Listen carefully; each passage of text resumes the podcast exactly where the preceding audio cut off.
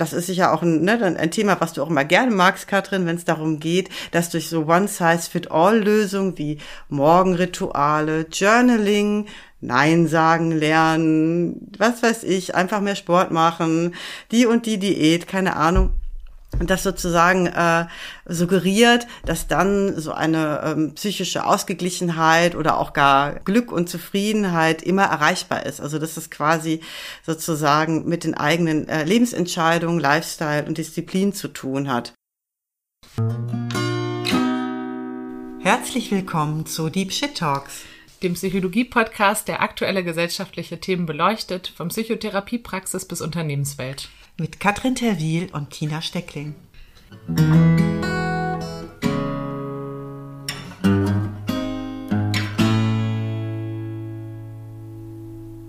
Hi Tina. Hallo Katrin. Worüber möchtest du heute gerne sprechen? Ja, uns bewegt ein Thema, über das ich gerne sprechen wollte, über das wir gerne sprechen wollen und was uns so bewegt hat, dass wir heute ja auch eine kleine Premiere feiern in der heutigen Folge dass wir uns noch Verstärkung geholt haben, darüber zu sprechen. Also worum geht's? Ich würde gerne mit dir über Toxic Positivity sprechen. Was heißt das, wenn gut gemeinte Sprüche, äh, Mindset-Coaches, Selbstoptimierungstricks, Resilienztrainings, äh, alles auf einen hereinhagelt äh, mit dem Mensch, man muss es doch nur, ne, man muss doch nur das Beste draus machen aus einer Situation. Und wir hatten irgendwie das Gefühl, dass das gerade in der aktuellen weltpolitischen Situation nochmal ein relevantes Thema ist. Ist eigentlich alles eine Frage des Mindsets oder wo hört es vielleicht auch auf, die Kraft des Einzelnen äh, oder die Verantwortung des Einzelnen? Und daher generell auch über Krisen zu sprechen und den Umgang mit Krisen. Und äh, da ist Mindset meines Erachtens auch nur ein Tool von, von vielen oder ein Thema von vielen. Also die aktuelle Krise und damit einhergehend vermeintlich easy einfache Mindset-Tipps und Tricks. Aber wie du schon merkst, kein einfaches Thema. Ich habe es nicht auf einen Satz gebracht. Ja, es ist auf jeden Fall ja ein Thema, was uns auch schon eigentlich länger beschäftigt hat oder so ein bisschen hier so im Hinterkopf hatten und jetzt angesichts des Ukraine-Kriegs nochmal eine andere ähm, ja, hier nochmal mit einem anderen Blickwinkel und vielleicht auch nochmal mit einer anderen Relevanz, die das dadurch bekommt, da heute so drauf blicken wollen. Ja, und ich bin auch ganz gespannt und freue mich, dass wir heute nicht nur zu zweit, sondern genau Premiere ähm, zu dritt drüber sprechen.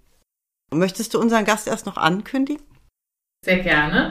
Also äh, die Eva Elisa Schneider ist vielleicht äh, an den LinkedIn-Menschen schon ein Begriff. Eva und ich haben uns auch über LinkedIn kennengelernt. Also ich kann ja gleich selbst nochmal was über sich sagen, aber wir haben geballte Fachkompetenz zusammen mit aber auch Wirtschaftsexpertise.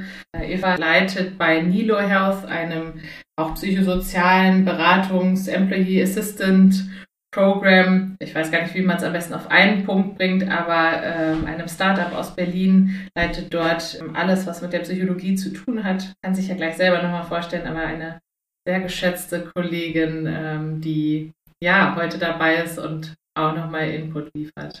Freue ich mich sehr drauf. Hallo Eva, schön, dass du da bist. Hallo, vielen Dank für eure Einladung und ich freue mich sehr, dass wir heute über Toxic Positivity und Krisen im Allgemeinen sprechen können. Zwei sehr hochaktuelle und sehr wichtige Themen. Vielleicht möchtest du dich ja auch noch mit ein paar Worten vorstellen. Ja. Was da vielleicht auch heute so äh, am ehesten so dein Anliegen hier drin ist oder was äh, für dich wichtig wäre, was äh, hier heute besprochen wird. Ja, gerne. Ähm, Katrin hat ja auch schon ein bisschen was ähm, erzählt. Äh, ich bin auch Psychotherapeutin, ähm, beschäftige mich aber vor allen Dingen mit mentaler Gesundheit und Arbeitskultur. Also ich bin nicht mehr so ganz im klassischen psychotherapeutischen Setting ähm, unterwegs, obwohl ich sagen muss, dass sehr viele therapeutische Inhalte doch auch immer mich jeden Tag begleiten ähm, und in meiner Arbeit auch Anwendung finden. Ich bin, wie Katrin auch schon erzählt hat, ähm, Head of Psychology bei Nilo Health, ähm, also einem ähm, Mental Health Unternehmen, wo wir Mitarbeitenden ja Unterstützung rund um mentale Gesundheit anbieten. Parallel bin ich aber auch im Coaching, im Workshop-Bereich, im Training auch tätig, auch als Dozentin, unter anderem als Mentorin. Also ich ähm, war schon immer jemand, der viele verschiedene Dinge gemacht hat ähm, und schöpfe da auch sehr viel Kraft und Energie draus, dieses Thema mentale Gesundheit in ganz unterschiedlichen Kontexten ähm, anzuwenden und auch vor allen Dingen noch mehr in die Arbeitswelt zu tragen, weil ich wirklich merke, es ist ganz dringend und eigentlich echt ein Thema, was äh, schon längst überfällig ist, dass wir uns mehr damit beschäftigen. Das habt ihr ja auch schon sehr oft angesprochen in eurem Podcast. Genau. Das ergänzt es auf jeden Fall wunderbar. Wenn wir über Toxic Positivity sprechen, wollten wir ja vielleicht auch ein bisschen schauen, ähm, wie das so in unterschiedlichen Bereichen aussehen kann. Also wie das in der Unternehmenswelt aussehen kann, wie das im psychotherapeutischen Kontext aussehen kann. Ich wollte ähm, heute auch noch ein bisschen drüber sprechen, was so typischerweise auf Social Media da so mitzubekommen ist. Und dann passt das natürlich toll, dass du das nochmal auch so ergänzen kannst, irgendwie auch, wenn du so als ähm, Dozentin und Coach irgendwie tätig bist ist, wie das da ja aussehen könnte. Da kriegen wir, glaube ich, ein ganz äh, umfangreiches und rundes Bild dann somit. Ja, gerne. Bin sehr gespannt auf unseren Austausch. Freue mich sehr. Sehr gut. Ja, womit wollen wir denn jetzt am besten beginnen? Also ähm, letztlich ist ja so die aktuelle Weltlage vermutlich doch auch so das, was das Ganze nochmal ja so eine auch bedeutende Färbung so gibt. Und ich glaube, das können wir dann ja auch nicht so äh, außer Acht lassen. Von daher wäre es ja vielleicht gar nicht so schlecht, da nochmal ein bisschen zu schauen, ähm, so Begriffe vielleicht auch zu definieren und auch einfach so Umgang mit Krisen so generell vielleicht auch erst nochmal ein bisschen zu beleuchten. Katrin, du bist ja auch Notfallpsychologin. Vielleicht ist das gar nicht so schlecht, da mit, ja, aus der Perspektive da mal so ein bisschen äh, zu beginnen. Ja, habe ich gerade auch schon gedacht, weil ähm, die Ausbildung zur Notfallpsychologin, ähm, das war ein, ein Projekt äh, in Berlin, wo Menschen aus ganz verschiedenen Berufsgruppen sich zusammen in der Notfallpsychologie fortgebildet hatten also in der Tat nicht nur Menschen, die Psychologie studiert haben, sondern da ist äh, eben gesagt worden, ja, eine Psyche hat jeder, um psychologisch beraten oder psychologisch miteinander umgehen, psychologisch intervenieren kann äh, jeder und jeder. Also es ging eher in Richtung Ersthelfer und Ersthelferin in Krisensituationen. Und es waren Menschen, ähm, vom äh, Berliner Krisendienst, von der Polizei dort, aber auch aus der, ähm, aus der Justiz und so weiter. Und gemeinsam haben wir uns der Frage gewidmet, was sind denn Krisen und was äh, sind Kriseninterventionen? Und wenn ich es kurz runterbrechen müsste, sind Krisen ja Situationen, in denen ähm, Leib und Leben bedroht sind oder die psychische Integrität. Es kann was Wiederholendes sein, es kann was sehr äh, was, was einmalig Einschneidendes sein. Es kann aber auch traumatisch oder krisenhaft sein, wenn man zum Beispiel sieht, dass anderen etwas passiert, engen Menschen. Ähm, und im Prinzip ist eine Krise etwas, was erstmal, äh, ich sag mal, lebensbedrohlich ist, wobei eben auch hm, manche Dinge psychisch lebensbedrohlich sein können. Also beispielsweise, wenn Menschen Suizide begehen oder ähm, über Suizide nachdenken, dann sind das manchmal von außen betrachtet nicht ganz so krisenhafte Dinge, also beispielsweise ein Jobverlust. Ne? Wenn man aber sich ganz, ganz doll über den Job definiert, dann kann auch ein Jobverlust eine Krise sein, eine psychisch lebensbedrohliche Krise, wenn man so will. Ne? Die, die, die Psyche hat plötzlich Angst, zusammenzubrechen und deswegen ist es für die Psyche lebensbedrohlich. Ähm, aber typischerweise eben so Dinge wie äh, Terror, Naturkatastrophen, Gewalt ähm, und durchaus gibt es auch einige Muster, wie ähm, wenn zum Beispiel Menschen äh, Krisen durch Naturkatastrophen erfahren, können sie es etwas einfacher verarbeiten, als wenn es von Menschen ausgeht, weil man jetzt der Natur erstmal keine, keine Absicht unterstellt oder sich nicht fragt, warum ich oder was hat das mit mir zu tun oder bin ich nicht liebenswert. Ne? Wenn man jetzt, wenn man jetzt in einer Flugkatastrophe war, kann man sich zwar fragen, warum bin ich diejenige, die Pech gehabt hat, aber man hat, glaube ich, nicht das Gefühl, es hat sich gegen mich gerichtet. Anders natürlich, wenn man ähm, Opfer eines rassistischen Übergriffs äh, wird oder einer Terrorattacke, dann hat das ja, kann das durchaus eine Zielgerichtetheit haben. Und ähm, psychische Reaktionen auf Krisen, ihr könnt ja gleich auch nochmal schildern, wie ihr Krisen so in eurer Praxis erlebt, können auch wahnsinnig vielfältig sein. Das war eine der Hauptmessages. Also alle möglichen psychischen Reaktionen sind normale Reaktionen auf eine unnormale Situation. Und das kann sein, dass die eine Person etwas erlebt und in Schockstarre ist und äh, nicht reden kann und möchte. Die nächste Person möchte über alles sprechen und im Detail äh, äh, erzählen. Die nächste Person möchte sich ablenken. Wieder eine möchte irgendwie gar nicht weg vom Tatort. Und das ist alles ähm, okay und normal und erstmal nichts davon pathologisch. Mm, und es kann passieren, dass man nach solch einem Erlebnis eine äh, posttraumatische Belastungsstörung entwickelt. Der Großteil der Menschen hat aber auch eine in sich wohnende, ja, ich sag mal, Selbstheilungskraft. Und die meisten Menschen können sowas einigermaßen gut verarbeiten und werden danach nicht krank. Und in, in der Notfallpsychologie geht es um die Frage, was, was kann man tun als außenstehende Person, äh, die vielleicht als erstes in Kontakt tritt, um die Selbstheilungskräfte zu schützen, zu, äh, zu stützen und das Risiko einer posttraumatischen Belastungsstörung so gering wie möglich zu halten. Zu unterscheiden ist natürlich, wenn Menschen mit psychischen Erkrankungen Krisen haben, weil auch die können natürlich, Menschen, sagen wir mal, die, die eine Psychose oder Schizophrenie haben, können auch in so eine Situation kommen, in eine völlig außergewöhnliche Situation und haben dann aber nicht die gleiche psychische Grundgesundheit, auf die das Ganze fußt. Und es gibt auch äh, Krisen, die eher im Rahmen einer psychischen Erkrankung entstehen. Ne? Also je, je mehr dann vielleicht der Durchschnitt der Bevölkerung sagen würde, jetzt gar nicht, ob das eine Krise ist. Beispielsweise, ich habe eine Zwangsstörung und ähm, habe äh, vergessen, den Herd das zehnte Mal zu kontrollieren und fahre mit dem Bus los. Ne? Und dann kann das sein, dass ich in eine riesige Krise gerate, die vielleicht jetzt nicht für alle Außenstehenden auch als Krise wahrnehmbar ist. Also es gibt ein Spektrum von Krisen. Und das heißt aber nicht automatisch, dass Menschen in Krisensituationen krank sind oder krank reagieren, sondern erstmal sind Krisen häufig etwas, was, mm, was gesunden Menschen passiert, wo sie ganz unterschiedlich darauf reagieren und was sie in der Regel auch gut verdauen. Das äh, würde ich sagen, ist so die Quintessenz dessen, was wir gemacht haben. Und über die Technik können wir ja sehr gerne nochmal sprechen. Wie würdet ihr denn Krisen definieren aus, aus euren ähm, Arbeitsumfällen? Ich kann ja mal den Ball erstmal zu Eva geben.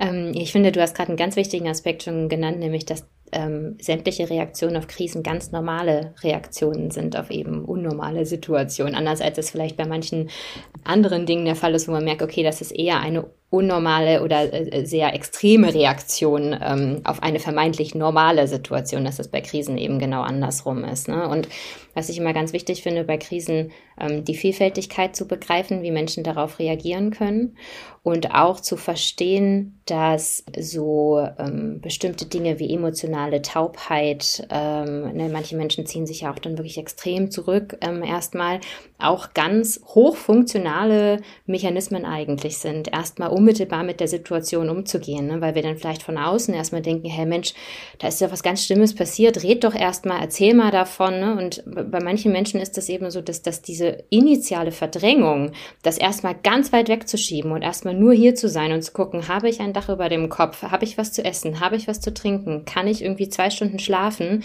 schon das Essentiellste ist, wo man ihnen etwas Gutes mit tun kann.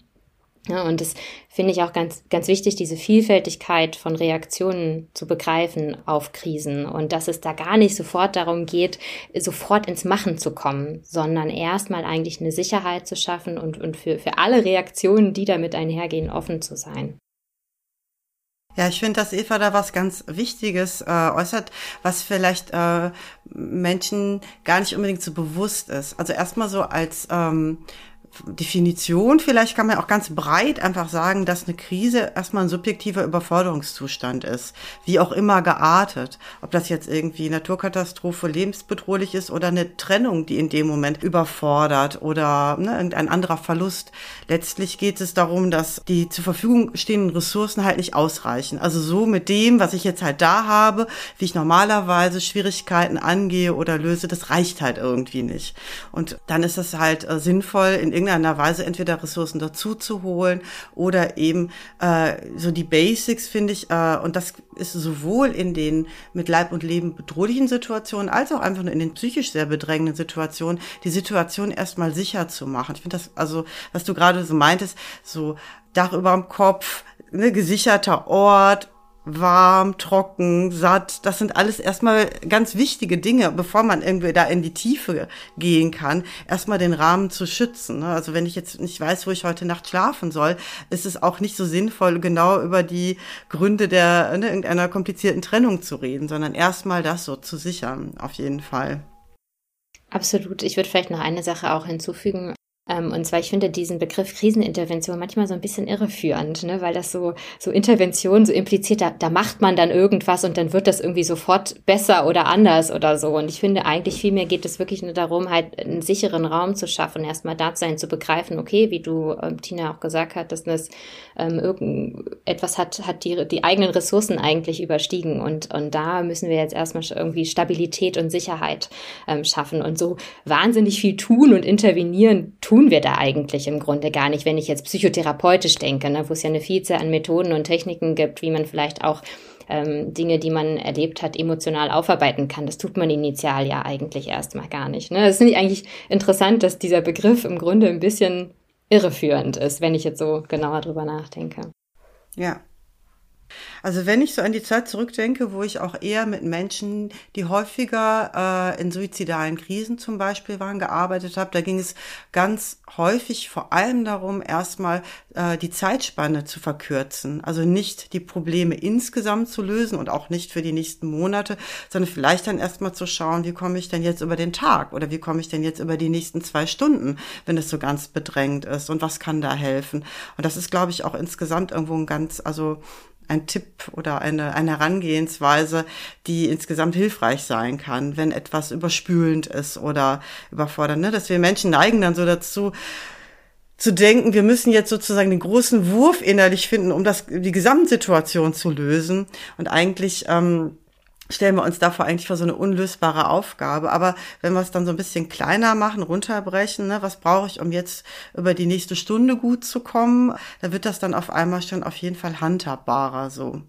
Jetzt überlege ich gerade, in welche Richtung wir jetzt wohl am besten erstmal gehen wenn wir so über Methoden ähm, sprechen, was kann dann helfen bei Krisen oder ob wir in die Richtung gehen, naja, was hilft denn vielleicht nicht, wenn wir so über das Überthema unseres, äh, unserer Folge heute sozusagen sprechen. Was wird denn da eher Sinn machen? Was, äh, ja, was wäre denn da jetzt eure Idee?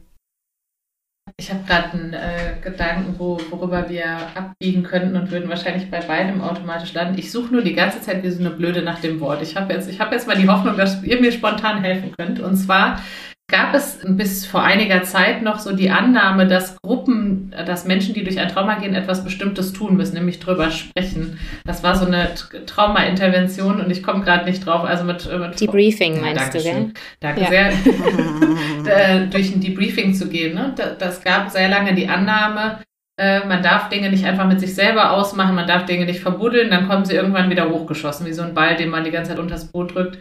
Und inzwischen ist man davon, äh, hat man festgestellt, dass, ähm, dass das eher Schaden anrichten kann, dass man damit sogar posttraumatische Symptome fördern kann. Wichtig ist allen, die sprechen möchten, einen Raum dazu anzubieten.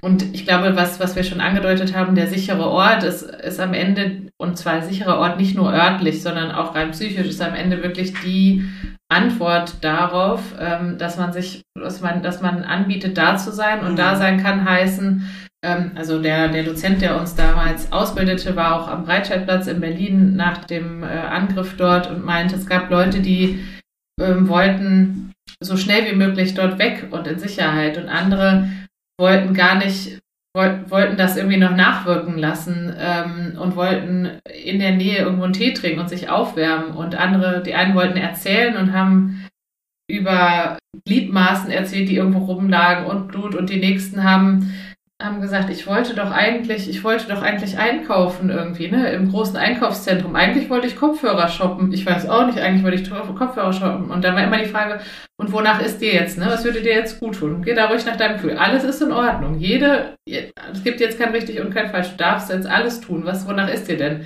Ich glaube, ich würde gerne einfach shoppen gehen. Ne? Und dann auch zu sagen, ja, das ist total in Ordnung. Du darfst auch einfach shoppen gehen.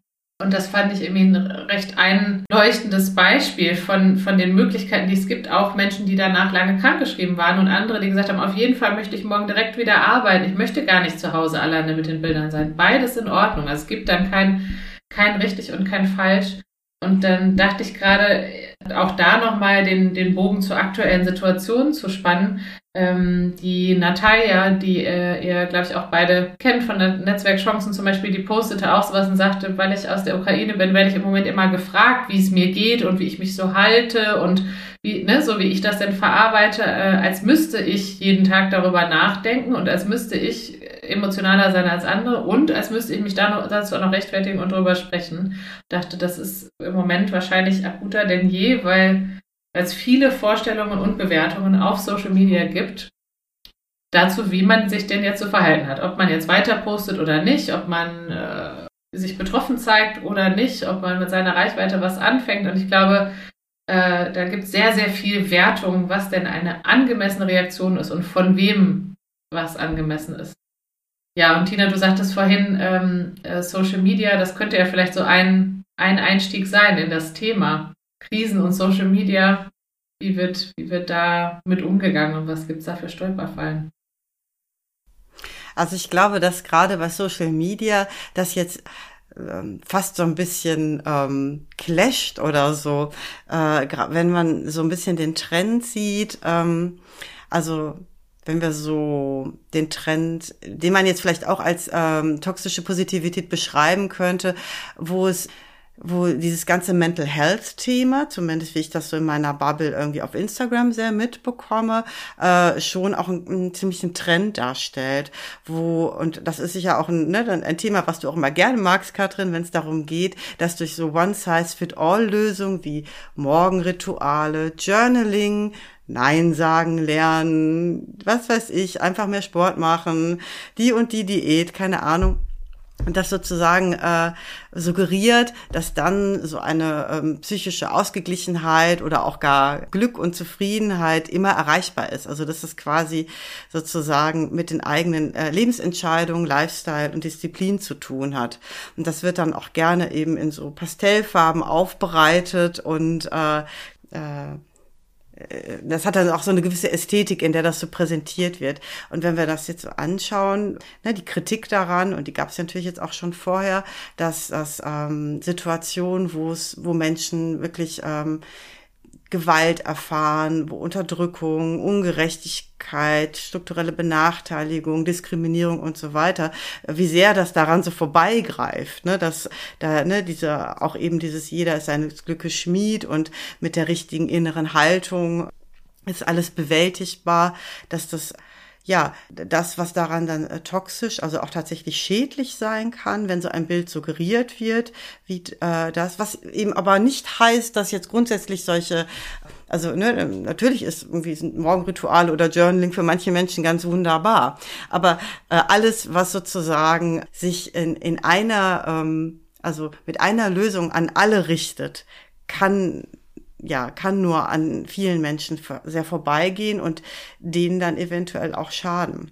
Und äh, das, äh, also jetzt die Situation in der Ukraine, äh, die macht das ja, glaube ich, also das Leid, was wir ja auch alle äh, da mitbekommen und also das Unsägliche darin, äh, ne, da traut man sich das ja fast gar nicht irgendwie überhaupt da anzusprechen, wie zum Himmel schreiend das jetzt wäre, damit anzufangen. Aber ich habe tatsächlich äh, nur so über, also nur so im Vorbeigehen, aber tatsächlich irgendwo so ein Claim äh, gelesen, irgendwie auch in Zeiten des Krieges äh, unser Kurs für deine Unverwundbarkeit oder irgendwie sowas, was ich so also äh, fehlen einem ja fast die Worte irgendwie, ne, dass ähm, dass das tatsächlich dann äh, noch so weiter propagiert werden kann. Also wie das da so klafft, das ist auf jeden Fall etwas, was ich da sehr stark erlebe. Ich bin ja ein bisschen mehr so in der bisschen mehr Instagram-Bubble. Ähm, wie ist es denn bei LinkedIn so bei euch? äh, so in dem Kontext. Ja, bei euch da drüben, genau. Eva, willst du? Ähm, ja, also was ich äh, schon merke, dass das natürlich auch wieder ein Social Media Medium ist letztendlich. Ne? Das heißt, irgendwie wir suchen und gucken nach Nachrichten, die kurz und bündig sind letztendlich. Ne? Die Dinge vielleicht zusammenfassen, vereinfachen. Ähm, und es gibt auf jeden Fall auch die Beiträge, ganz klar, ne, die viel ähm, auf Optimierung streben oder hey, die drei Dinge ähm, kannst du jetzt ähm, meinetwegen mit, mit Geflüchteten aus der Ukraine, kannst du mit denen ins Gespräch gehen und dann werdet ihr euch instantly besser fühlen. So sowas gibt's da auch, ja, äh, definitiv. Ähm, was ich aber schon empfinde bei LinkedIn ist, dass es auch eine offene Diskussionskultur gibt. Ne? Also dass man auch sich kritisch auch äußern kann zu bestimmten Dingen, dass man auch sagen kann, so okay, das ne, stellt Dinge einfach sehr vereinfacht dar oder damit gehe ich nicht d'accord. Mm, das ähm, erlebe ich immer wieder auch als sehr positiv auf dieser Plattform. Ne? Natürlich hat das auch oft eine Färbung von sehr vielen beruflichen Dingen und ist vielleicht nicht so stark auch ein Lifestyle-Produkt, wie es vielleicht Instagram ist. Ähm, so empfinde ich es. Aber trotzdem ähm, habe ich das Gefühl, dass, dass es insgesamt eine sehr offene Diskussionskultur dort ähm, gibt. Katrin, wie empfindest du das? Ähm, ja, ich, also ich finde die Diskussionskultur ähm, vergleichsweise offen. Ich, ich empfinde mich immer, und ich glaube, das, das geht nur nicht mehr so, nicht nur, nicht nur mir so, auch in einem Konflikt.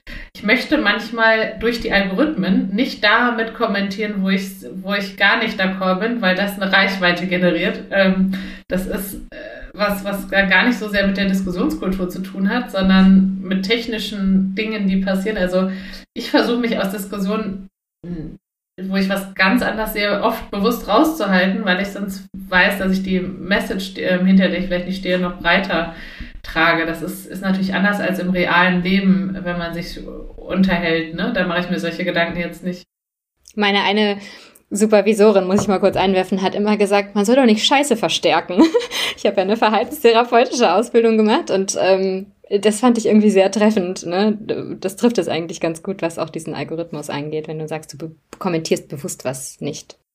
Ja, ich kommentiere manchmal Dinge, wo ich denke, wenn die jetzt sich weiter verteilen, ist die Message an sich nicht falsch und ich will vielleicht nochmal so einen anderen Twist ähm, diskutieren. Aber äh, LinkedIn ist natürlich schon ähm, eine, eine Welt, wo Menschen sich eher darstellen, als dass sie was, im, dass sie es im Griff haben. Das ist, glaube ich, so das berufliche ein Problem der beruflichen Welt, ne? Ähm, nicht nur auf LinkedIn, sondern auch offline. Also man muss sich ja eher als vermeintlich muss man das als Führungskraft oder als Leitung von irgendwas oder auch einfach nur als Mitarbeitende ähm, so präsentieren wie, ne, ich finde es zwar anstrengend, aber ich krieg's schon irgendwie nicht, ich hab's im Griff, mir fällt hier nicht, ich bin, ich bin kein Risiko oder ich lasse es nicht fallen, ich mach's nicht kaputt das, da gibt es auch viele, viele Bestrebungen und den Wunsch, irgendwie weniger Filter aufzulegen, vulnerabler zu sein, ne? auch, auch Führung vulnerabler und transparenter zu gestalten. Aber an sich geht es schon und davon kann ich mich auch nicht freisprechen. Natürlich ähm, ist so die Frage, was auch immer ich darunter schreibe, ist ja ein, eine Personal Brand, die für immer da draußen ist. Jedenfalls äh, vermeintlich für immer da draußen ist. Ähm, und deswegen liest man, glaube ich, schon eher die Dinge, die Menschen im Griff haben, selber verändert haben, äh, die äh, sozusagen mit dem eigenen Spirit und vor allem mit der eigenen Energie und dem eigenen klugen Köpfchen vorangebracht wurden. Und äh, man würde ja selten lesen, dass jemand sagt, und ganz selten gibt es mal solche Beiträge, die kommen meistens auch gut an, aber die sind wirklich selten, dass jemand sagt so, also ehrlich, ihr habt jetzt hier alle irgendwie nochmal einen Post zum Thema Ukraine abgesetzt, ähm, aber ich denke irgendwie gerade, ich kann nur über meine Waschmaschine nachdenken, die mich überfordert, weil ich schon wieder irgendwie ne Wäsche zusammengeschmissen habe, die also oder ich bin überfordert mit meinem Leben. Oder ich habe ne, die ganze die letzten Nächte durchgeholt und ich habe eigentlich immer noch keine Idee. Und ich habe auch kein Learning und ich weiß auch gar nicht, was ich euch sagen will. Das würde man eher nicht posten. Und ich glaube, es geht aber oft Menschen so, ne, dass es keine Message gibt, dass man keinen Ausweg sieht, dass äh, dass es kein, keine Tricks gibt, dass man vielleicht sogar Tricks ausprobiert und es hilft nichts. Und äh, das empfinde ich als toxisch, gerade im beruflichen Kontext ähm, wenn uns immer suggeriert wird, dass wir am Ende es nur selbst in der Hand haben. Also man muss nur äh, sich Meetingblocker einbauen, man muss nur besser priorisieren und mit der sonst wie Matrix und dem sonst wie Coding, Farbcoding-System im Kalender ist alles eine Frage des Mindsets und des äh, Selberentscheidens und man hat selber in der Hand Ergo, man ist selber schuld, wenn es einem schlecht geht, man hätte es ja auch anders gestalten können. Also wenn ich unter dem System leide, bin ich das schuld, weil ich schlechte Tools angewendet habe und selten das System. Ähm, und das ist mein, mein Credo jetzt über die ne, auch letzte Folge immer gewesen. Das ist ein Thema, was, was, was mich sehr bewegt, weil ich, ich immer frage, wie kann man da die Mitte finden? Mein Ansehen ist, ja, Ansehen ist ja nicht, dass Individuen das Gefühl haben, sie können nichts an ihrem Leben ändern und sie haben nichts in der Hand und sie brauchen keine Bewältigungsmechanismen lernen, aber so herauszuposaunen, dass alles eine Frage des Mindsets ist, finde ich falsch, macht Menschen Schuldgefühle und ist auch oft aus einer dermaßen Privilegiertheit herausgeschrieben. Ich glaube, Tina, als wir das damals das erste Mal hatten, das Thema, es war ja mitten in der Corona-Pandemie, wo so sehr reiche, privilegierte Menschen darüber aus ihren äh, Wintergärten posteten, wie schön das Homeoffice ist und wie gut man sich da äh, doch entspannen könnte und dass das viel besser klappt als gedacht, während viele andere in, den WG-Küchen saßen, ohne irgendwie einen Bildschirm und ohne Tageslicht, mit Rückenschmerzen und ohne irgendwie Geld für den vernünftigen Schreibtischstuhl. Ähm, und dann so ein, ja, ihr müsst nur das Richtige draus machen. Ihr müsst euch das einfach richtig einrichten zu Hause und so. Das, das, das fand ich war so ein gutes Beispiel von ähm, gut gemeint, aber, aber äh, schlecht in der, ja, in der Wirkung.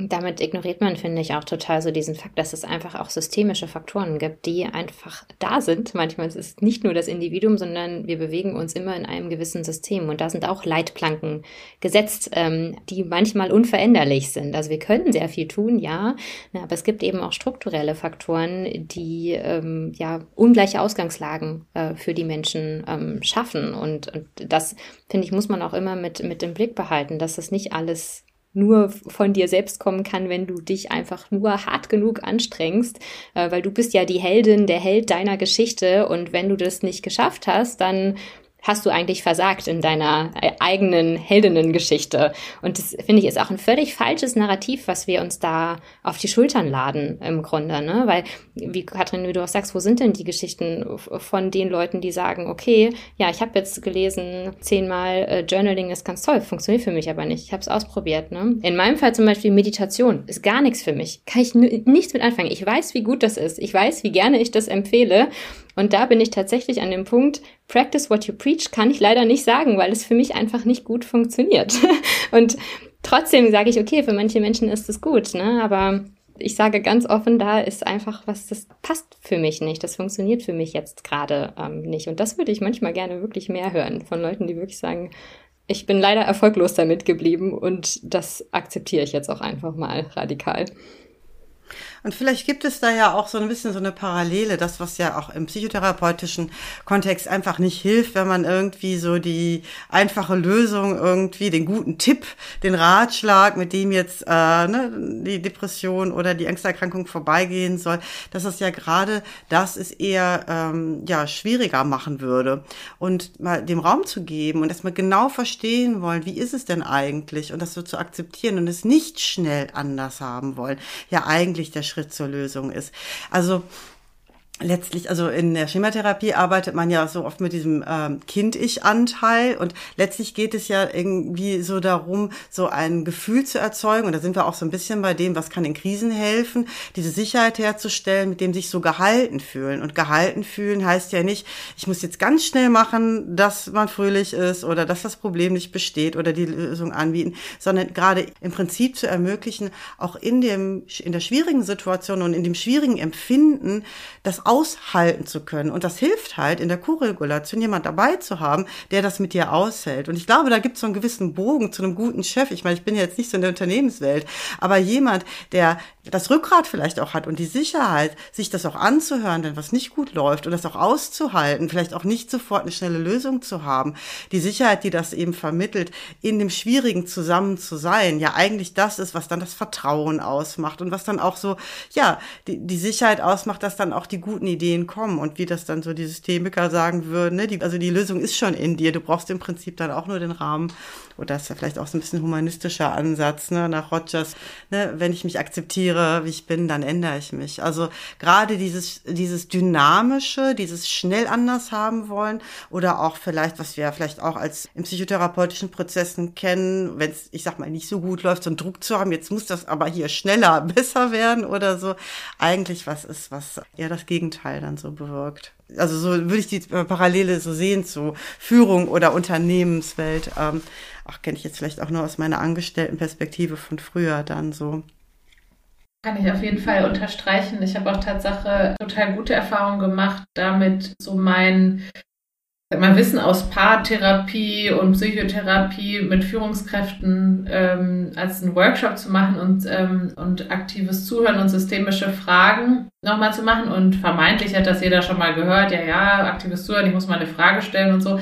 Aber was das in echt bedeutet, wenn man echt mal 15 Minuten, das ist dann so eine Übung, die ich mache, ne? die andere Person erzählt irgendwas von einem Konflikt oder irgendwas, wo sie gerade steht, irgendwas, was nicht so einfach ist und die andere Seite stellt keine Fragen, gibt vor allem keine Fragen, die schon auf eine Lösung hindeuten. Ne? Hast du schon mal probiert, hm, hm, hm, zu machen, ist ja auch nur als eine Tipp getarnte Frage, sondern nur zusammenzufassen, zu paraphrasieren. Also das heißt, du hängst an der Stelle besonders weil, ja, für dich ist jetzt die Entscheidung schwierig, weil, hm, hm, hm habe ich das richtig verstanden? Ah, das klingt aber belastend oder oh, das war mir gar nicht klar. Also erstmal wirklich ein reines Auffangen, Auffassen und erst viel später nochmal ein paar Fragen stellen, die immer noch nicht in Richtung Lösung gehen, ne? sondern die irgendwie so Fragen sind wie, okay, wenn, ähm, wenn dich die E-Mail-Flut so belastet ähm, oder wie wir Meetings haben, was weiß ich, gibt es denn Tage, an denen es besser oder schlechter ist, ne? Und hat mein Verhalten da einen Einfluss drauf? Oder wie würde das aussehen? Die Wunderfrage, die kennen ja viele Menschen, die sich mit systemischen Fragen auseinandersetzen, wenn es plötzlich anders wäre. Wie, aber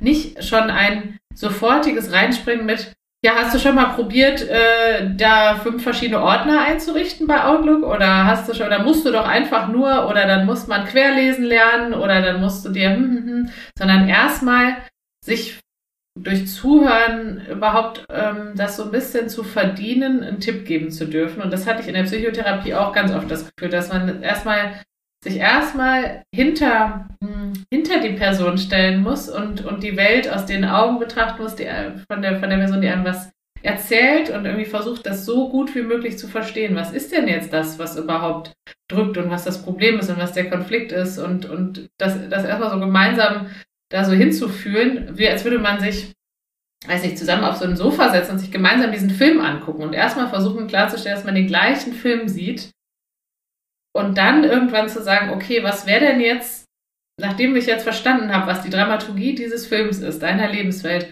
dann irgendwann ganz vorsichtig zu sagen, okay, ich hatte so den Eindruck, dass vielleicht die versteckte Heldin, ja, die die Person da hinten in der Ecke ist und das ist vielleicht die Tante oder das ist die Kollegin oder so. Ne? Dann kommt man vielleicht auf Ideen, weil man sich so in den Film reinversetzt hat. Aber eigentlich sich wirklich erarbeiten muss, überhaupt an diesen Punkt zu kommen. Und ich kann das auf jeden Fall von mir sagen als Mitarbeiterin, ähm, aber auch als Mensch. Ich, äh, wenn ich, wenn ich selber spreche und jemand ist zu schnell auf der Lösungsebene, komme ich mir, blocke ich total ab und kann das nicht annehmen. Das ist auch völlig egal, ob das, ein, ob das der ein guter Tipp ist, der vielleicht in einer anderen Situation geholfen hätte oder ob das vielleicht auch was ist, was nicht passt. Aber ich höre dann immer, ja, es ist doch total einfach, da musst du halt einfach nur mehr Pausen machen. Und das, da werde ich schon so ärgerlich, wenn ich das, wenn ich meine, das zu hören, weil das so, weil das, also ich so denke, so, ja, ist schon klar, dass Pausen jetzt hilfreich wären, aber irgendwie bin ich in einer Situation, in der ich sie gerade nicht schaffen kann. Wenn es einfach wäre und ich mir einfach nur sagen müsste, Pausen, also ich bin ja nicht dumm, dann, dann würde ich doch jetzt mich gar nicht an dich wenden. Ne? Also das heißt so dieses, ja, Containment, äh, halten, sich reinversetzen. Ich erinnere mich, man muss ja für die Psychotherapieausbildung auch eine Lehrtherapie machen. Und da habe ich irgendwann mal gesagt zu meiner Lehrtherapeutin, wissen Sie, ich glaube, heute ist so eine Stunde, ich glaube, ich brauche gar keinen Hinweis oder keinen Tipp oder sonst irgendwas. Ich glaube, ich brauche den Platz, den Raum, mich zu suhlen. Ich glaube, ich muss mich mal in dem Gespräch, äh, in dem Gefühl suhlen.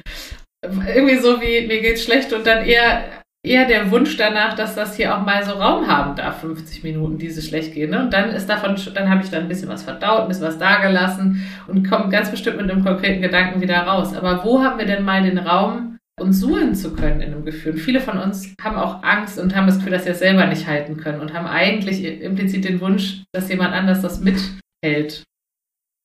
Ich finde, Suhlen klingt fast so ein bisschen so ähm, genussvoll. Ich glaube, dass, also ich würde es fast eher einfach sagen, nur damit so da sein zu dürfen. Einfach nur mit dem, ganz, weiß ich nicht, verzagten, traurigen, unsicheren, wie auch immer frustrierten, dass es einfach nicht anders sein muss, dass es einfach da sein darf. Und ich finde, also äh, mit dem Suhlen, ähm, da habe ich gerade in dem Moment gedacht, ich habe da fast eher so, so ein Bild, eher wie so mal so ein bisschen so dran tippen und mich ein bisschen näher da so ran bewegen, so ans eigene Gefühl, ne? dass das vielleicht sogar etwas ist, ähm, das äh, für einen selbst manchmal gar nicht so leicht geht. Also so, äh, so nah mit sich zu sein. Und jemand, der den Raum dann halten kann, einfach, dass man sich seinem eigenen Gefühl darin nähern kann, dass das ähm, total wertvoll ist. Ich wollte ganz kurz nur ergänzen, weil du gerade die Wunderfrage angesprochen hast, für die, die systemisch nicht so bewandert sind.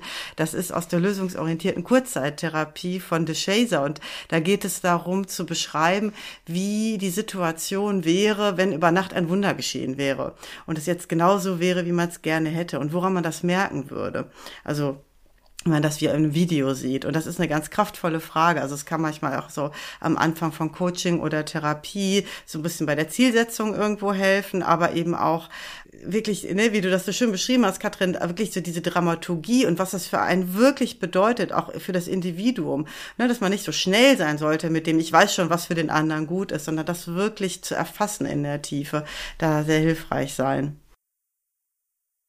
Ich habe vielleicht noch eine Sache, die mir gerade einfiel, Katrin, als du erzählt hast, auch nochmal im Unternehmenskontext. Ähm, was ich manchmal beobachte, ist so dieses äh, Phänomen verordneter Frohsinn. Ne? Uns geht super toll, wir sind eine super krasse Herde, wir sind ein super krasses Unternehmen, wir sind eine Hauf, ein Haufen an motivierten Menschen und haben alle mega Bock auf das Thema. So, ja, will ich niemandem absprechen. Ne? Und wenn dann noch jemand sagt, okay, und hier ist unser Fünf-Punkte-Plan und damit äh, rocken wir jetzt die nächsten zwei Jahre. Ähm, ja, und sicherlich. dann hat man noch einen sexy Purpose. genau. Der, genau, der an der Eingangstür steht und äh, per Sticker sozusagen auf den äh, äh, Terminplaner geklebt wird oder so.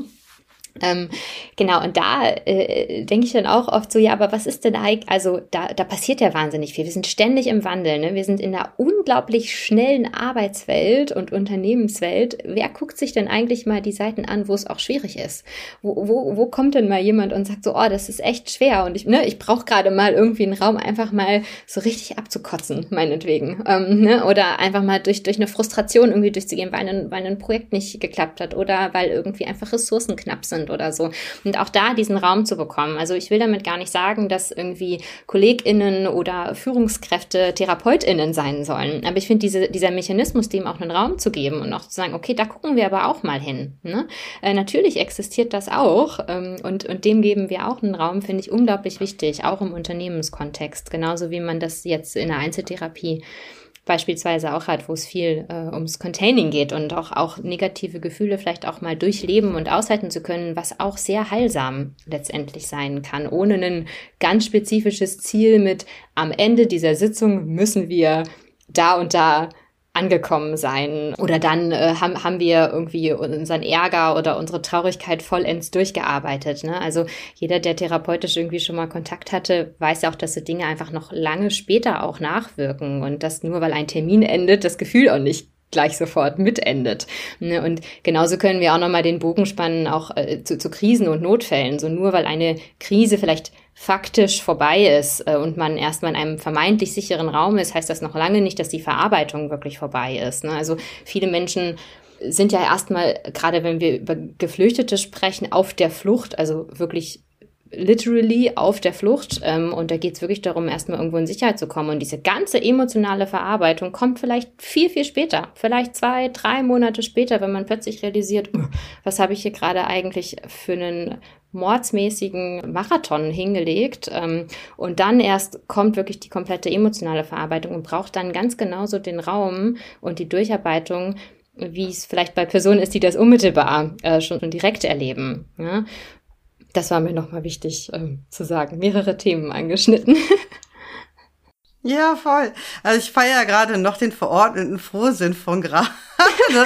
ja, super. Also wenn ich so, ich habe schon gedacht, vielleicht muss ich mal so eine Top 5 von, von Toxic Positivity äh, oder ne, von so typischen ähm, Sachen oder Phänomenen dann so. Und das finde ich, äh, also ich ähm, weißt du genau, was du meinst. Und das ist so eine komische Kultur, die dann eben so eine, auch so ein ganz komisch einseitiges Bild zeichnet. Und ich glaube, wo man sich dann auch fast dann nicht mehr trauen darf, dann irgendwie äh, das kritisch zu sehen, um dann nicht als der miese Peter oder die Spielverderberin dann da so zu stehen. Und äh, ja, kommt mir auf jeden Fall da auch ungesund vor. Habt ihr denn noch mehr so Beispiele für äh, typische toxische Positivität aus der Unternehmenswelt oder was, was äh, Chefs da schon mal so gesagt haben oder Chefinnen? Mm, also mir fällt auf jeden Fall ähm, spontan ein. ähm, so geht auch so ein bisschen mit dem aktiven Zuhören einher, sowas äh, dann zu hören wie, naja, ähm, ach, also so wie du das jetzt erzählst, äh, machst du morgen einfach eine, eine Stunde früher Schluss und dann passt das schon. Ne? Also wo so ein bisschen vor, vorweggenommen wird eigentlich, hey komm, das ist doch voll das tolle Angebot, damit hast du jetzt so voll Kontrolle über die Stunde, die du da äh, selber designen kannst. ähm, aber ja, eigentlich hat das gar nicht so viel mit der Lösung des, des eigentlichen Problems zu tun. Ne? Und das wird einem aber so ein bisschen verkauft auf, als was ganz Tolles, äh, wofür man ja jetzt auch bitte dankbar sein soll. Und wenn man jetzt sich das meiste aus dieser Stunde rausholt, äh, dann ist man ja selber schuld. Ne? Ich kann so richtig das Gönnerhafte darin dann irgendwie so, äh, so äh, mitsensen, ja. Ich finde auch toll, wenn dann so richtig schicke Well-Being-Angebote gestrickt werden, die aber wieder nur aufs Individuum abzielen. Also von, könnten ja Wellness-Gutscheine sein und irgendwie die psychologische und irgendwie noch vielleicht das Yoga-Retreat.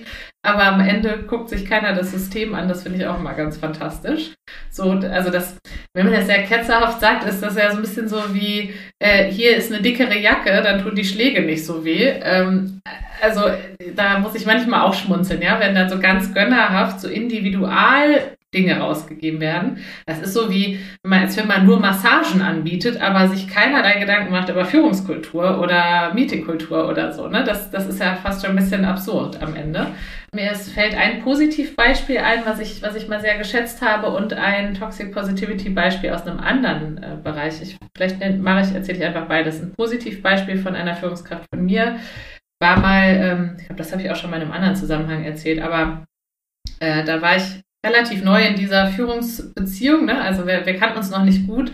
Meine Führungskraft sagt sowas wie, eine Sache ist mir wichtig zu sagen, unsere Gespräche sind der Safe Space und du darfst ähm, auch mal sagen, das hier ist jetzt off Record und äh, du kannst äh, ja emotional reagieren, äh, sauer sein, abkotzen ähm, und ich werde dir das nicht nachher vorhalten und sagen, äh, da warst du zu emotional oder da hast, ne, hast du nicht die richtigen Worte gewählt oder so, dass ich dir das dass du Sorge muss, ich greife das irgendwo wieder auf, wenn ich mal deine Leistungsbeurteilung schreibe oder irgendwas, sondern das hier ist der Ort, der auch off the record geht. Ich meine, die traurige Nachricht daran ist, es gibt ein Off und On the Record und die Emotionen gehören eher off the Record, aber, die, aber trotzdem hat, war, war die Message, die bei mir ankam, total hilfreich. Nämlich, das hier ist ein Ort, da darfst du, da muss nicht immer die Lösung kommen, da musst du nicht immer eine PowerPoint mitbringen, ähm, sondern du darfst auch erstmal einfach auskotzen, ich höre zu und dann gucken wir von da aus weiter. Ich finde nämlich, dass viele Führungskräfte sich nur ganz kurz anhören, was äh, das Problem ist und dann sofort unterbrechen und entweder selber mit einer Lösung kommen oder so gönnerhaft erklären, wie sie es machen würden oder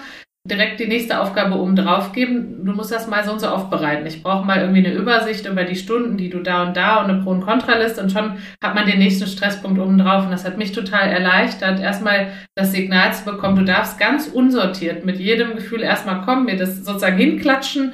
Ich höre es mir an und dann kann das sein, dass im nächsten Gespräch ich dich bitte mal was zu sortieren, aber ne, du darfst, du bist eingeladen, erstmal hinzuklatschen. Das hat mir ganz viel Sicherheit gegeben. Und um nochmal ein Negativbeispiel zu nennen, als ich mir das Bein gebrochen habe, gab es ganz viele, die, die sich hingerissen, hinreißen lassen haben, sofort so was zu sagen wie, oh, das war aber Glück im Unglück.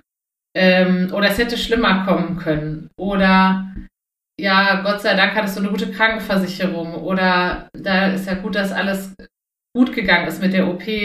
Und das stimmt einerseits, aber andererseits habe ich mich darin, also es hat mich irgendwann so furchtbar geärgert oder irgendwie traurig gemacht, weil ich dachte, ja, äh, ja, es ist quasi gut gegangen. Aber was heißt denn gut gegangen? Ne? Also ich hätte mir auch viele andere Verläufe dieses Urlaubs, das ist damals im Urlaub gewesen, vorstellen können, die besser waren als das. Also und wer, wer kann denn mit mir den Raum aushalten, dass das vielleicht das Furchtbarste ist, was mir bisher passiert ist, ne? Und Schweine hat und mir den Urlaub zerstört hat. Also, aber es war so, so viel und auch in, der, auch in den Krankenhäusern ein, ja, weiß ich nicht, ne? So sozusagen, jetzt, jetzt ist ja das Gröbste überstanden oder es hätte gut, dass nicht auch noch was am Rücken ist oder wie auch immer, ja, gut, dass du nicht alleine unterwegs warst und das ist alles richtig, aber eigentlich fand ich das total toxisch. Also ich habe, also ich habe, mich hat das eher also mich hat das nicht unterstützt. Für mich war das eher schlimm. Das fand ich, fand ich irgendwie auch so ein Beispiel. Und das, finde ich, passiert oft bei Schicksalsschlägen von Menschen. Wenigstens ist nicht auch noch das und das passiert. Oder es hätte ja auch noch so und so kommen können, was ich ganz furchtbar finde. Als Aussage. Jetzt nicht nur auf sowas bezogen, aber ganz furchtbar. Finde das auch. Ja.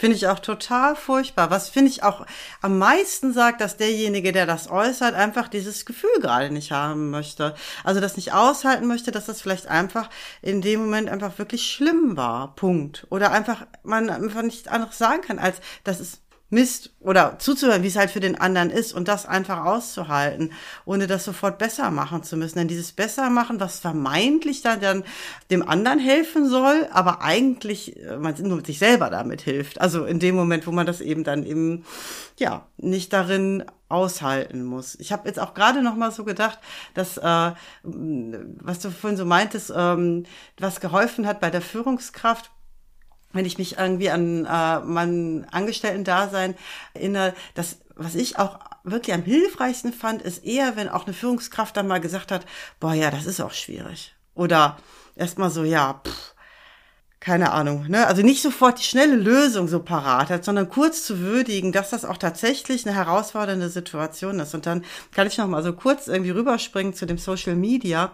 Es gibt so ein bisschen das Phänomen bei ähm, Coaching und Therapeutinnen-Accounts und ich habe mich ja mit dem Thema relativ viel befasst. Wir haben da jetzt ja auch ein Buch drüber geschrieben, dass es da so ein Phänomen gibt, dass manche äh, Menschen sich dann da so in so einer, in, als Ideal so initiieren, ne? in so einem vorbildhaften Ideal, äh, so, ähm, ja, bei, bei jedem Problem direkt irgendwie gelassene, ruhige, weise Lösung parat haben, sozusagen. Das heißt jetzt in der Kindererziehung oder mit irgendwelchen anderen Schicksalsschlägen und und das halte ich eben auch für massiv toxisch, weil das eben so das suggeriert, dass das so möglich wäre.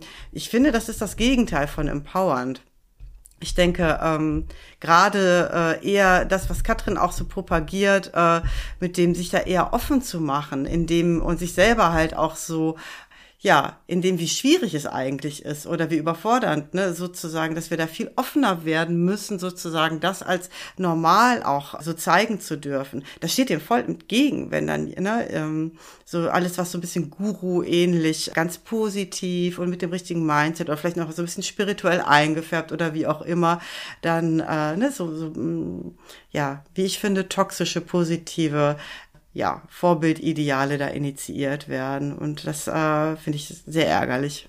Ja.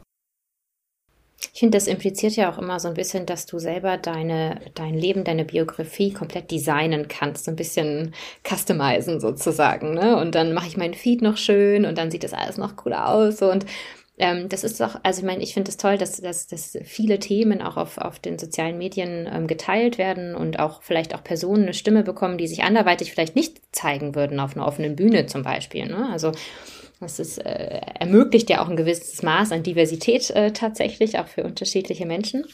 Aber es impliziert eben auch, dass man äh, sich selber einfach nur doll genug anstrengen muss und dann der beste Designer, das beste Design seines, seines, seines Lebens äh, äh, werden kann. Ne? Und da frage ich mich eben immer, wenn, wenn wirklich so ganz, wenn wir auch wieder über Krisen ähm, sprechen, ganz basale äh, Dinge wie eben äh, Sicherheit, Essen, Schlaf, nicht gegeben wären, würden wir uns dem wirklich so widmen können? Ne? Also da geht es ja dann bei Krisen zum Beispiel eher mehr darum, der eigenen Biografie irgendwie etwas Gutes zu tun oder auch als Krisenhelfer, Helferin der Biografie des Gegenübers vielleicht irgendwie etwas Gutes zu tun, aber da sind wir weit entfernt von, wir designen das und machen das jetzt schick und schön. Ähm, ich finde das auch eine ganz wesentliche Unterscheidung ähm, und auch, dass wir uns wirklich bewusst machen müssen, was für ein großes Privileg das ist, dass wir uns manche Dinge aussuchen können, wie wir wie wir, ähm, was vielleicht, was wir arbeiten möchten, wo wir arbeiten möchten. Da sind wir auch wieder zum Beispiel beim, beim, beim Thema Arbeitsort, das hatten wir vorhin ja schon kurz. Ähm, oder manche auch, wie viel sie arbeiten möchten, ähm, äh, ja, in, in, welchen, in welchem Land sie leben möchten, ähm, die Personen. Also das sind ja wahnsinnig viele Privilegien, die da sehr designmäßig zur Schau gestellt werden manchmal. Ja, absolut. Und ich finde äh, noch sozusagen als äh, mein Top-Favorit für äh, toxische Positivität auch so in dem Zusammenhang und auch finde ich auch gerade eben im psychotherapeutischen sehr schwierig, wenn so jede Krise eine Chance ist. Ne? Also eigentlich muss man ja nur jede Krise als die Möglichkeit. Und das heißt ja nicht, dass man nicht auch in einem äh, eigenen Entwicklungsprozess dahin kommen kann, dass für sich irgendwo einen guten eine gute Schublade für das Erlebte irgendwann zu finden oder auch zu kreieren. Ne? Dann, aber das von außen herangetragen, ne? das ist halt, das ist halt der riesige Unterschied. Ne? Wenn, wenn jemand von außen sagt, na ja, du musst ja halt nur so sehen, was das jetzt für dich äh, ne, für eine Chance bereithält. Und wenn du das nicht siehst, äh, das ist halt, das hat dann so ein ähm, Victim-Blaming-Charakter. Das äh, finde ich dann auch äh, hochproblematisch auf jeden Fall war in der Tat auch so ein äh, Verletzungsthema. Es war auch was, ne? Hast du schon, hast, hat dir das, hat dir der Beinbruch schon was beigebracht und so und was? Ne? Was sind deine Learnings? Da war ich sozusagen ich war nicht richtig genau. laufen. Das war schon, ich meine, klar, das kann man sich im Nachhinein immer fragen, aber ähm, ihr Lieben, äh, eine, eine kleine technische äh, Krise, ohne das Wort jetzt runterfahren zu wollen. Mein, ähm, ich muss mal schnell einen Akku besorgen. mein Laptop schafft es offensichtlich nicht, ein Gespräch ohne Strom dazu. Aber ich, äh, ihr könnt ja weitergehen, ich höre euch auch über den Kopfhörer. Live aus dem Homeoffice, würde ich sagen. diese kleine technische Krise überbrücken wir, glaube ich, gut. Ähm, eine Sache, die mir auch noch einfiel, jetzt gerade mit diesem, was Katrin auch erzählt hatte, ähm, ja, und wenn man denn eben noch nicht die Erleuchtung daraus gefunden hat, dass man dann ja eigentlich selber schuld ist. Also eigentlich hat, es ist am Ende hat das dann alles was mit dir zu tun und du hast versagt. Und ja, das finde ich ne? auch ganz kritisch, weil äh, Katrin und ich äh, teilen da tatsächlich auch einen Teil in unserer Biografie, weil ich auch eine sch schwere Verletzung hinter mir habe und auch manchmal das Gefühl hatte, naja, aber wenn, wenn ich jetzt noch nicht genug gearbeitet habe und nicht, ich habe doch eigentlich alle Möglichkeiten irgendwie versucht, so gut es geht auszuschöpfen und trotzdem ist es noch nicht wieder gut, wenn dann Menschen zu mir kamen und sagen, gefragt hatten, ja, und ist alles wieder gut? Und ich aber wirklich sagen musste, nee, ist es einfach nicht. Und habe ich mich wirklich manchmal gefragt, ja, bin ich jetzt schuld? Ne? Woran liegt das jetzt? Ähm, und das führt ja auch dazu, dass man sich mehr und mehr isoliert ähm, letztendlich oder sozial isoliert sich vielleicht auch fühlt, weil man einfach das Gefühl hat, okay, aber äh, ne, ich, mir waren doch alle Möglichkeiten offen, ich habe doch alle Dinge so positiv es ging äh, gesehen und trotzdem hat es nicht funktioniert zu dem Ausmaß, wie ich es mir erhofft hatte. Es bedarf halt, finde ich, sehr viel Fingerspitzengefühl, irgendwie zu gucken, was ne, was bedeutet das vielleicht für äh, die Person, das Individuum so in seinem Leben und dann vielleicht auch irgendwo dahin zu kommen, ob da vielleicht auch tatsächlich so Herausforderungen, die dann auch wiederum was mit der eigenen Entwicklung machen, tatsächlich drin liegen. Oder ob ich das eben sozusagen so von wie wir es halt gerade gesagt haben, ne, so äh, jeder ist seines Glückes Schmied und äh, wenn, ne, wenn das jetzt irgendwas nicht überwunden ist, vielleicht ist das irgendwo auch das falsche Mindset, was das angezogen hat. Gibt ja dann ja auch noch so andere, habe auch im Vorfeld noch gedacht, was ist noch so toxische Positivität, was vielleicht auch so in dieses Law of Attraction, vielleicht hat man ja, ne, oder ob mh, hm, dann unbewusst irgendwie so das Negative auch nicht losgelassen wird, was ich finde auch gerade habe ich zumindest auch schon mal so bei äh, Menschen mit einem analytischen Hintergrund, also nichts gegen Menschen mit einem analytischen Hintergrund. Ich habe da auch ganz tolle Kollegen kennengelernt, aber durchaus auch Menschen, die sozusagen da so eine ja, wie so eine kleine unterschwellige Beschuldigung äh, sozusagen, äh, inwiefern man denn selber dann auch sein Leid initiiert oder da irgendwie. Und das ist halt etwas, natürlich haben auch auch Dinge manchmal damit zu tun, äh, was für einen Hintergrund man hat und auch was man auch vielleicht auch selber auch schon für ähm, Traumata vielleicht auch hat, die also die auch beeinflussen, äh, was wir manchmal reinszenieren oder was nicht. Aber das in so einer beschuldigen, in so einem beschuldigen Tonfall zu tun, der eben so alles außer Acht lässt, was du alles gerade auch aufgezählt hast, ne? was ähm, gesellschaftliche und strukturelle Situation, also oder Gegebenheiten irgendwie beinhaltet oder ähm, ja keine Ahnung, was äh, ist die Katrin wieder da? Hallo. Hallo. Super, Hallo. schön, wenn man dann mal auf Video ist. Genau. Hast du uns denn noch gehört, Katrin?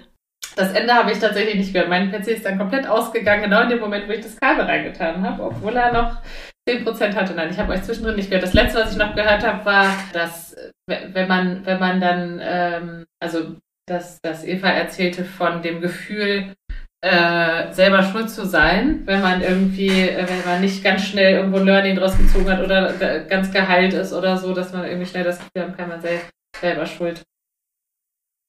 Also ich wollte jetzt auch gerade dann nochmal als, äh, ähm, also dich, die du etwas näher eben durch die tiefen psychologischen Background ist, dass ich das manchmal so erlebt habe, habe ich gerade Eva erzählt, dass zumindest von dem einen oder anderen äh, mit analytischem Hintergrund, wo so ein kleines bisschen so mitschwingt, dass man doch das selber, auch das Negative irgendwo initiiert durch nicht aufgearbeitet oder nicht gelöste Konflikte und da dann auch schon mal so ein, ja, so ein Victim Blaming oder so ein, äh, ne, so ein Bewertungshauch da so mit drin sein kann. Weißt du, was ich da meine? Ja, ich weiß, was du meinst. Ich ähm, sehe seh das aber ähm, zwei, zwei schneide ich fast nicht ganz, aber ich habe da so zwei Gedanken zu. Einerseits weiß ich, was du meinst, im Sinne von, äh, manchmal klingt analytische oder tiefenpsychologische Psychotherapie so, wie man ist es am Ende selber schuld, wie man, also man reinszeniert was oder so. Ne? Und irgendwie, man, man hat ja selber auch, wie man in den Wald hineinruft und so und wie man die Dinge äh, angeht und am Ende ist das der Wiederholungszwang und so. Ähm, und das kann auch so Victim Blaming äh, rüberkommen, aber ich finde das auch ein bisschen entlastend. Also das war eigentlich, ist eigentlich was, was was ich noch hätte hinzufügen wollen, ohnehin von daher super, dass ihr da gelandet seid thematisch. Ähm, wir haben ja öfter in den anderen Folgen über den psychischen Werkzeugkoffer gesprochen. Und wenn man so tut, als hätte, als hätten Menschen immer in jeder Krise im hier, also alles selber in der Hand und es ist eine Frage des, wie gehe ich es jetzt an und was lerne ich draus und, und, und wie drehe ich mein Leben rum, äh, dass, dass, das, äh, dass man für diese Art von Einstellung bestimmte Werkzeuge in seinem Koffer braucht, in seinem frühkindlichen psychische Ressourcenkoffer und der ist nicht immer gleich ausgestattet. Und das, äh, also in der Resilienzforschung zum Beispiel, ähm, die beispielsweise untersucht hat, warum gibt es Menschen, die im Konzentrationslager waren und ohne sichtliche psychische Schäden wieder herausgekommen sind, ja, und was vereint diese Menschen? Dann ist das aber zum Beispiel sowas wie, haben als Kinder Menschen gehabt, die an an sie geglaubt haben, die also denen sie vertrauen konnten, die sie unterstützt haben in ihrem Ich. Genauso Kinder, die äh, schwere physische Gewalt erfahren haben, wer überlebt das gut und wer nimmt wenig psychischen Schaden. Kinder, die mindestens eine Person hatten, die an sie geglaubt, also die ihnen geglaubt hat, die gesagt hat, das ist Unrecht, was dir widerfährt, du bist gut und das, was dir widerfährt, ist schlecht. Was ich damit sagen will, ist, das kann man nicht am Ende als Erwachsene durch ein Mindset verändern oder nicht, ob einem, ob man eine gewisse Art von Resilienz äh, im Koffer hat oder nicht, weil das von so, weil das hat genetische Faktoren, demografische, finanzielle, wie auch, also ne, wie, wie bin ich aufgewachsen, aber auch, was wurde mir an Bindung und an Selbstwert und an Emotionsregulation beigebracht.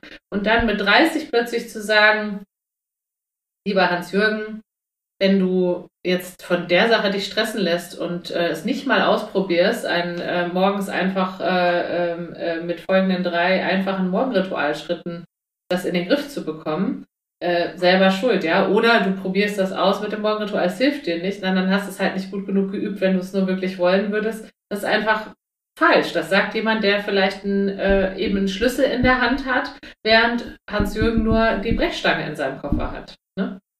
Eine, um eine Türe zu öffnen. So, ja. Absolut. Das finde ich so wichtig, dass es halt äh, eher um so eine Nuance in der Haltung geht, wie auch äh, darauf geblickt wird oder wie das auch an jemanden herangetragen wird, wie du das auch sagst. Natürlich, da ist das dann eher entlastend und validierend und in Schutz nimmt, warum äh, jemand etwas so erfährt und äh, ne, also das äh, diese der Respekt einfach auch äh, dann vor der Geschichte und die Würdigung anstelle von ich sehe was, was du nicht siehst und wenn du mal ein bisschen genauer hingucken würdest, dann könntest du es ja leicht ändern. Ich glaube, dass das einfach ne, manchmal sind ähnliche Sätze oder ähnliche Inhalte doch himmelweit unterschiedlich, je nachdem mit was für einer Haltung sie sozusagen so rangetragen werden. Und ich finde es auch nochmal wichtig, ähm, dass äh, auch da in diesem Kontext äh, ein Resilienztraining oder so halt auch nicht immer die per se Lösung ist. Das hatten wir ja vorhin auch schon kurz angesprochen. Dennoch denke ich, dass gerade so in, in, in psychisch herausfordernden Krisensituationen wir uns aus der Resilienzforschung bestimmte Sachen abgucken können. Ne? Also zum Beispiel, dass soziale Verbindung oder überhaupt Verbindung zu schaffen wahnsinnig wichtig, äh, stützend, heilsam sein kann kann, gerade in Krisenmomenten. Auch wenn das eben nicht nur die, die eine ähm, Lösung ist äh, für alles, aber dass, dass es ja durchaus sich lohnt, da auch mal reinzugucken und zwar, was sagt uns das eigentlich für die aktuelle Situation und wie können wir uns das zu Nutzen machen, um, um bestmöglich diese schwierige Situation ähm, zu unterstützen oder, oder so zu fördern, dass es, dass es im bestmöglichen ähm, Bereich geht für, für Betroffene. Ja, finde ich ein wunderbares Schlusswort, muss ich sagen. Wenn, Hab ich auch gedacht. Ja, oder? Toll. Ja, ganz vielen lieben Dank, dass du da warst. Ich fand das eine ganz äh, tolle, intensive und bereichernde Gruppe jetzt hier. Ganz schön. Mhm. Sehr gerne. Hat viel Spaß gemacht. Vielen, vielen Dank. Ja, herzlichen Dank euch. Wer sich wundert, wir haben es am Anfang nicht gesagt, wir haben ja eine, ein Video aufgenommen und wollten mal schauen, ob wir mit dem Video auch noch was anfangen können. Äh, daher, wie passend, dass genau dann das Video zusammenbricht. naja, gut, das, äh, ähm, das waren ja gleich mehrere Premieren auf einmal. Von daher ganz herzlichen Dank. Spannend, äh, ähm, ja, immer was Neues auszuprobieren in dem Podcast. Es wird nicht langweilig. Absolut. Schön. schön. Ja. Dann war's das von uns für heute. Ja, dann äh, mit Blick auf die Uhr machen wir hier mal einen Punkt. Nicht Alles klar. Wunderbar. Tschüss. Dann bis zum nächsten Mal. Ciao. Tschüss. So, mit Blick auf die Uhr machen wir heute an dieser Stelle einen Punkt. Sagt uns gerne, wie ihr es fandet. Wir freuen uns über eure Rückmeldungen, Kommentare und Bewertungen. Das war's also von uns für heute. Mehr von Katrin gibt es bei LinkedIn und bei katrin-terwil.de und mehr von mir zu lesen gibt es bei soulmates.berlin und folgt mir gerne bei Instagram. Da bin ich Soulmates Berlin ohne Punkt dazwischen. Dann bis zum nächsten Mal.